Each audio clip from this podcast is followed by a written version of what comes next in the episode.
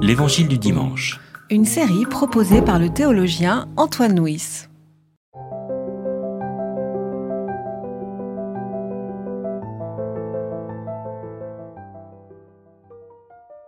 Jésus, arrivé dans la région de Césarée de Philippe, se mit à demander à ses disciples, au dire des gens, Qui est le Fils de l'homme? Ils dirent, Pour les uns, Jean le baptiseur, pour d'autres, Élie, pour d'autres encore, Jérémie ou l'un des prophètes. Et pour vous, leur dit-il, qui suis-je? Simon-Pierre répondit, Toi, tu es le Christ, le Fils du Dieu vivant.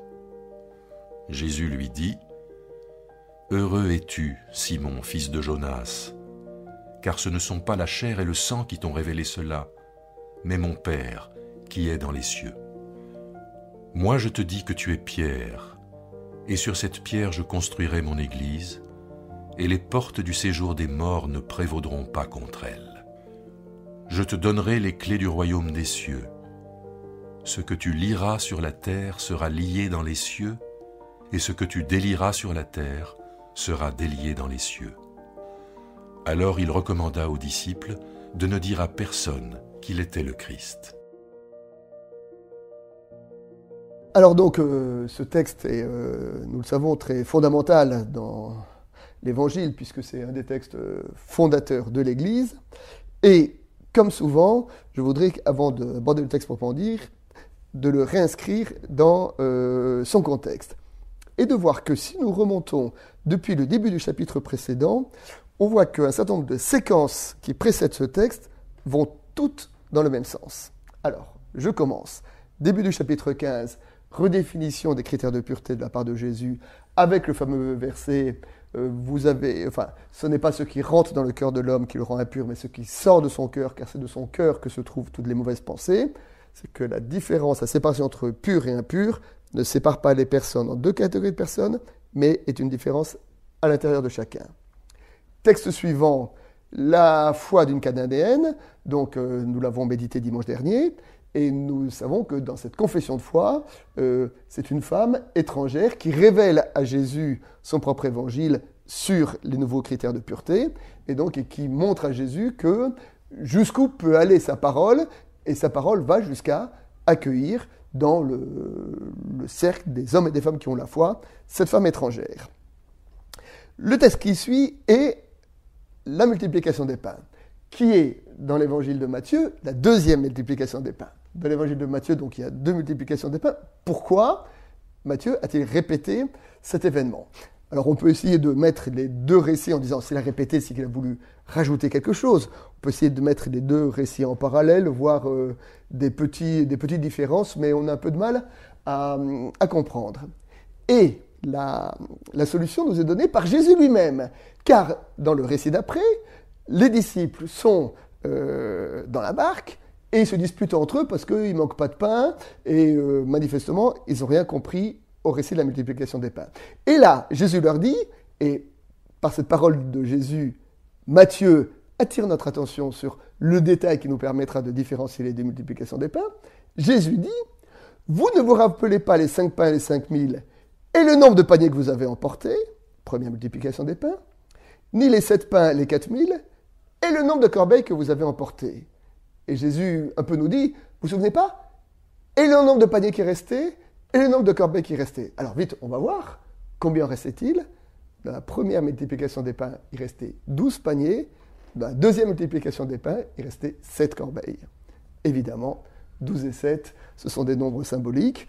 Et le nombre 12 évoque euh, Israël, le nombre 7 évoque l'universel. Et donc la seconde multiplication des pains est une façon de dire que le pain que Jésus multiplie n'est pas simplement un pain qui est réservé à Israël, mais est un pain qui est destiné à l'universel.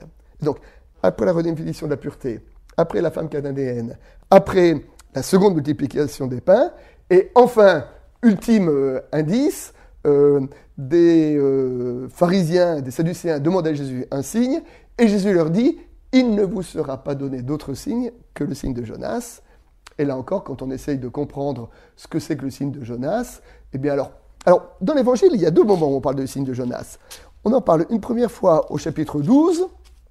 Et là, Jésus dit, tout comme Jonas fut trois jours et trois nuits dans le vent du grand euh, poisson, de même le Fils de l'homme restera trois jours et trois nuits dans le cœur de la terre. Et je veux dire que cette interprétation-là ne me convainc que moyennement pour deux raisons. La première raison, c'est que le fait que Jonas soit resté dans le centre du grand poisson, ce n'est pas le cœur du récit du prophète Jonas. Et puis deuxièmement, trois jours et trois nuits, moi, quelle que soit la façon dont je compte, je vois pas comment Jésus a passé trois jours et trois nuits dans le ventre de la terre. Je veux dire, puisque dans les récits d'évangile, il est enterré le vendredi soir et il n'est plus dans le tombeau le dimanche matin. Donc, quelle que soit la façon de compter, ça ne fait pas trois jours et trois nuits. Mais alors, si c'est pas ça le signe de Jonas, qu'est-ce que c'est? Eh bien, moi, je, me, je reviens au cœur du, du, message du prophète Jonas. Et le cœur du message du prophète Jonas, c'est que justement, Ninive, la ville païenne, est capable de repentance, est capable de pardon, et que la miséricorde de Dieu s'étend jusqu'à la ville étrangère, la ville ennemie, Ninive. Et donc on voit, nouvelle définition de la pureté, la foi d'une euh, cananéenne. La deuxième multiplication des pains, le pain que le Christ multiplie est à l'universel. Le signe de Jonas, progressivement on voit l'évangile ouvrir la compréhension des disciples vers l'universel, et quand ils ont bien compris ça, alors on peut confesser la foi de l'Église, ce qui est cet épisode euh, de Césarée de Philippe. Et d'ailleurs, quand, juste, et puis après on va revenir un peu en arrière, mais quand euh, Pierre dit tu es le Christ, le Fils du Dieu vivant, Jésus lui dit d'ailleurs, heureux es-tu, Simon, fils de Jonas. C'est la seule fois de l'évangile où on sait que Simon s'appelait fils de Jonas. Et là encore, je ne peux pas m'empêcher d'entendre que si Matthieu met dans la bouche de Jésus une évocation de Jonas à ce, moment-là, c'est bien pour s'inscrire dans euh, ce domaine de l'universel. Donc voilà, donc après cette euh, introduction un peu longue, venons-en à notre, euh, à notre récit. Alors Michel, donc premier verset, arrivé dans la région de Césarée de Philippe. Donc c'est d'abord qu'est-ce que où se trouve Césarée de Philippe et quel sens peut avoir le fait que cet épisode aussi fondamental ait lieu justement dans cette ville particulière? Alors le fait que ce soit en terre euh, païenne, je crois que c'est déjà significatif de cette universalité du message que vous disiez tout à l'heure. Et puis Césarée de Philippe, quand même, c'est une ville qui a été construite en l'honneur du César, c'est-à-dire l'empereur de Rome. Donc c'est une ville doublement païenne, pourrait-on dire. Et je crois que ça souligne bien cette universalité du message du Christ. Désormais, le message ne s'adresse plus simplement aux brebis perdues de la maison d'Israël, mais vraiment à l'univers tout entier. Donc c'est en terre païenne que euh, ce texte si fondateur va pouvoir, enfin que cette, cette proclamation si fondatrice, la proclamation que Jésus est Christ, est faite la première fois. Oui. Alors, euh, maintenant, euh, venons-en, rentrons un peu dans notre texte. Donc, euh, Jésus interroge ses disciples et commence à leur dire, au dire des gens, au dire des gens, au dire des gens qui est le Fils de l'homme. C'est un vrai sondage d'opinion. Un vrai sondage d'opinion. Qu'est-ce qu'on dit Qu'est-ce qu'on dit? Alors, et quelle est la réponse des disciples alors? Alors, il y a plusieurs. Enfin, des gens plutôt. Enfin, des, gens, oui, des gens, oui. Mais les disciples reproduisent quand même. Eh ben, Élie d'abord. Hein, alors ça, s'explique bien puisque selon le prophète Malachi, Élie va revenir en premier il euh, réconciliera les fils avec leur père, etc. C'est donc euh, le précurseur, disons, du, jour. Voilà. Et rappelez que donc c'est le prophète de Malachi et que ce sont les derniers versets du prophète Malachi. Lequel prophète Malachi est le dernier des livres prophétiques. Hein. C'est-à-dire que dans nos Bibles chrétiennes, d'ailleurs, c'est le dernier verset de l'Ancien Testament. Hein. Le dernier de l'Ancien Testament dit que Élie reviendra, et donc dans la pensée de cette époque-là, la venue d'Élie précéder euh, l'arrivée du Messie. Hmm.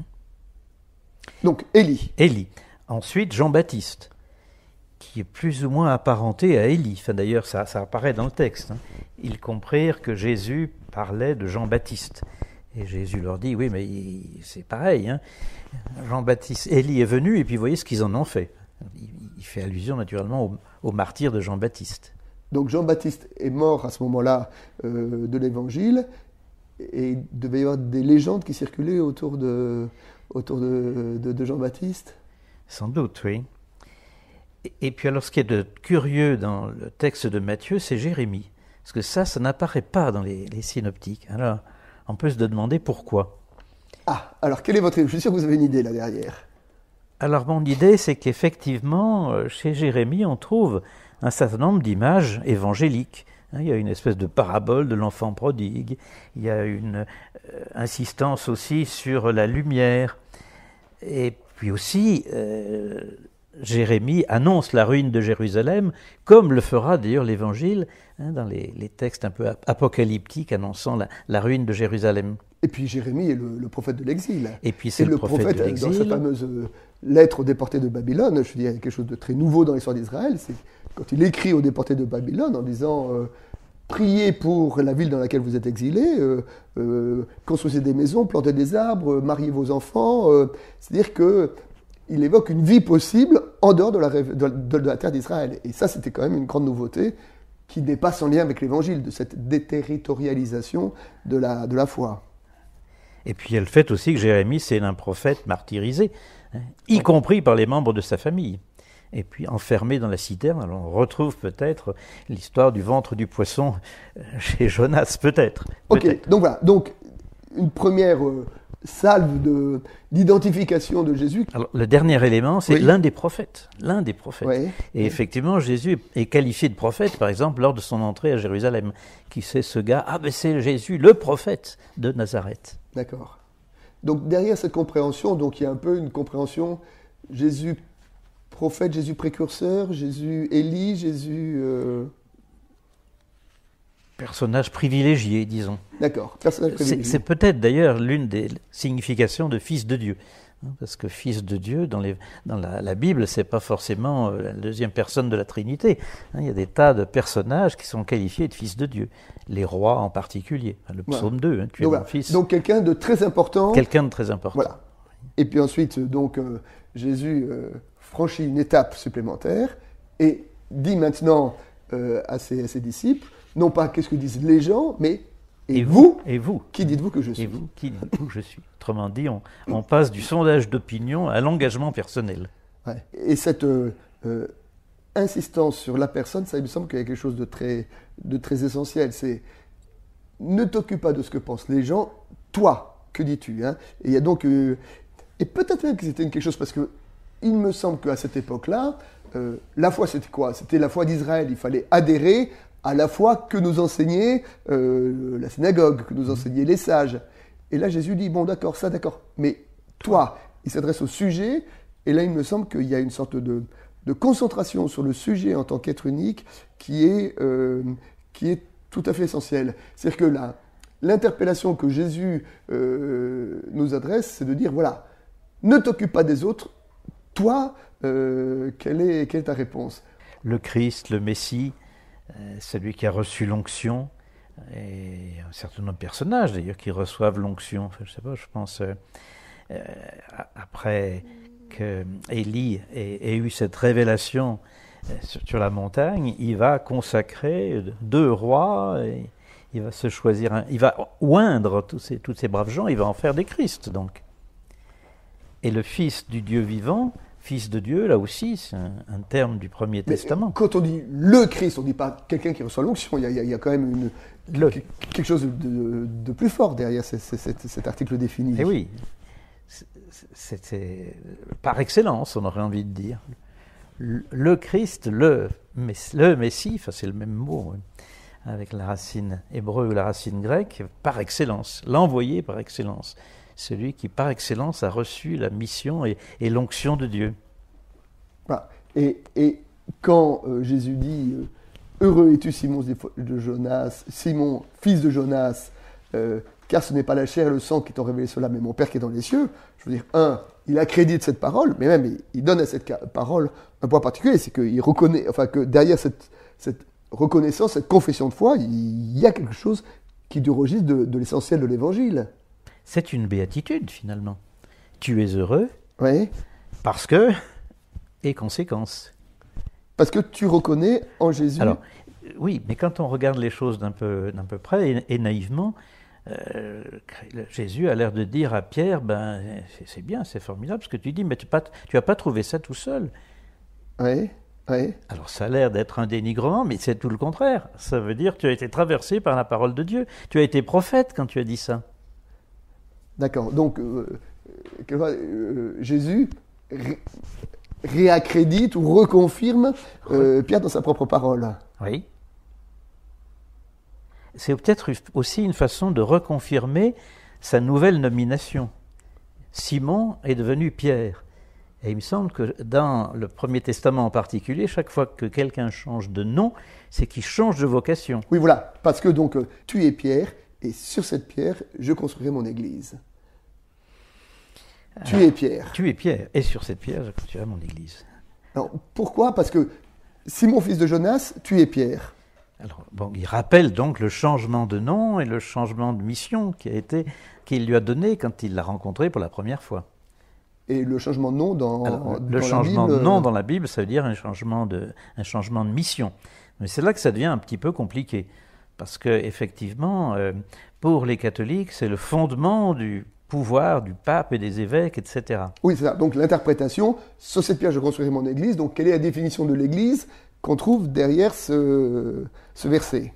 Donc, pense- vous dites pour les catholiques, donc pour les c'est catholiques, c'est ça. C'est pense- quand il y a Pierre en tant que Voilà. évêque. Les évêques, Pape, les pape. papes, Allez, voilà, etc. là. Donc il y a Église quand la hiérarchie euh, épiscopale est présente. voilà, je crois que c'est ça en gros.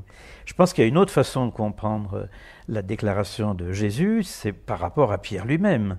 hein. Dans Luc, par exemple, tu- quand euh, tous les autres seront partis, ben, tu, tu essayeras de les, de les réconforter. C'est le rôle de Pierre, donc, après et pendant la Passion. Très bien. Puis je me demande si on ne peut pas se dire, effectivement, ben, Pierre, c'est peut-être chacun d'entre nous aussi. Chacun à sa place, nous avons à être le- le- le fondement de l'Église. Donc euh, ici, euh, il y a Église, non pas quand il y a Pierre en tant que, que- que personne de Pierre, mais quand il y a Pierre en ce que vient d'être confessé que euh, Jésus est Christ. Et donc, ce qui définit l'Église, c'est la confession que Jésus est Christ. Oui. Oui, finalement, Église, étymologiquement, c'est le peuple convoqué. Par qui, par quoi Convoqué par la parole de Dieu. Donc on dirait qu'il y aurait une lecture de ce passage-là, euh, qui est une lecture plus institutionnelle en disant il y a Église quand il y a une représentation de, de, de- de l'institution épiscopale, ou alors il y a Église quand il y a des hommes qui sont rassemblés, qui confessent euh, Jésus comme Christ. On peut dire ça. Qui sont traversés par la parole de Dieu. Et alors, à ce moment-là, pourquoi, après avoir dit ça, euh, Jésus dit-il, euh, donc tu es pierre, sur cette pierre je bâtirai mon église, et les portes du séjour des morts ne prévaudront pas contre elle. Il parce que de se dire donc que cette, église telle qu'elle est confessée là, une espèce de, solidité, d'éternité, qui est euh, affirmée ici par Jésus. Il y a l'histoire des clés aussi. hein. Je donnerai les Je clés. donnerai les clés. Mais re- revenons d'abord. Voilà, si je disais ça, c'est parce que moi, d'une certaine manière, il y a quelque chose qui m'a réfléchi en disant l'Église, en tant qu'institution, elle est fragile et dans l'histoire, elle a évolué, elle peut changer, tout ça. Mais euh, je crois que, euh, par exemple, si je me dis dans un siècle ou dans deux siècles ou dans cinq siècles, je ne suis pas sûr que l'Église institution telle que je la connais aujourd'hui existera toujours.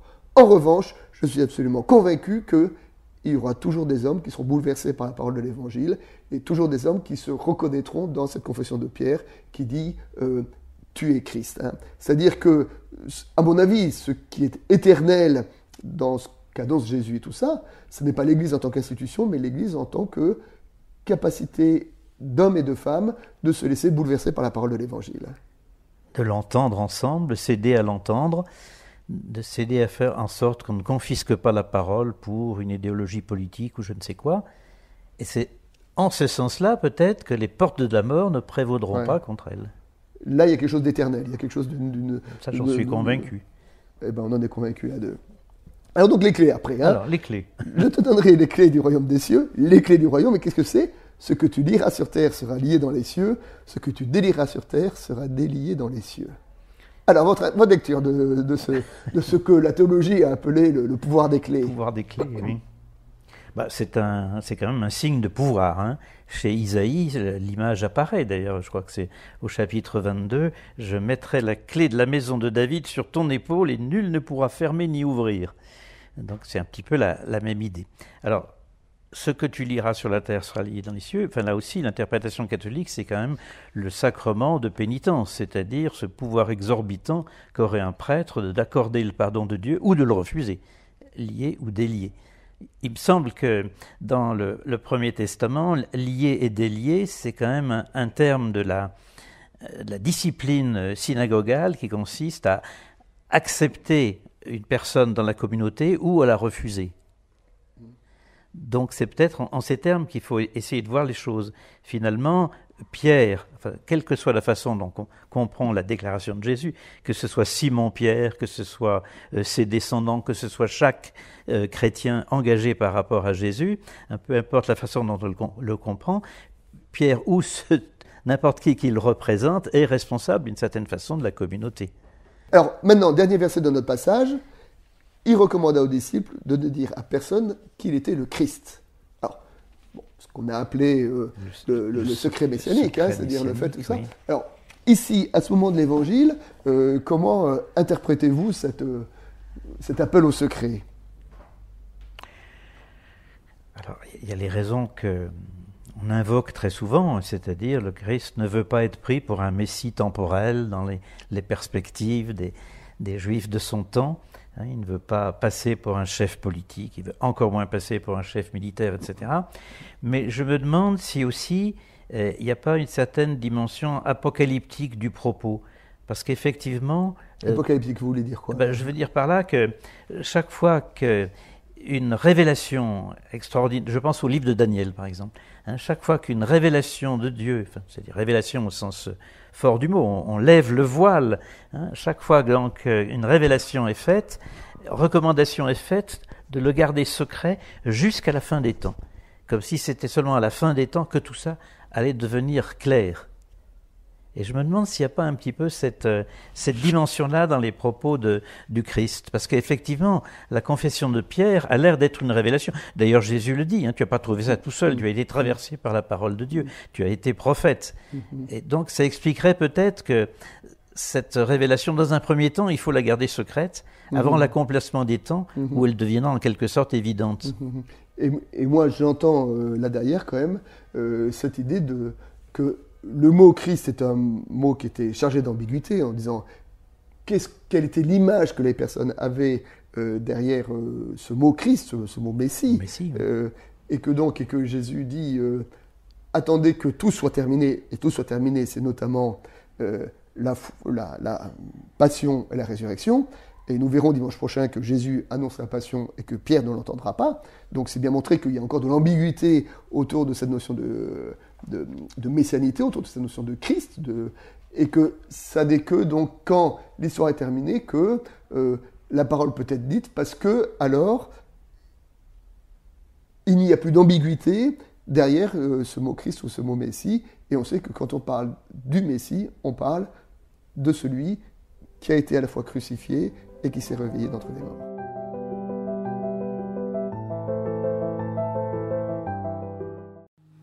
C'était L'Évangile du dimanche. Une série de regards protestants. Enregistrée par Antoine Nuis. Voix off, Dominique Fano-Renaudin.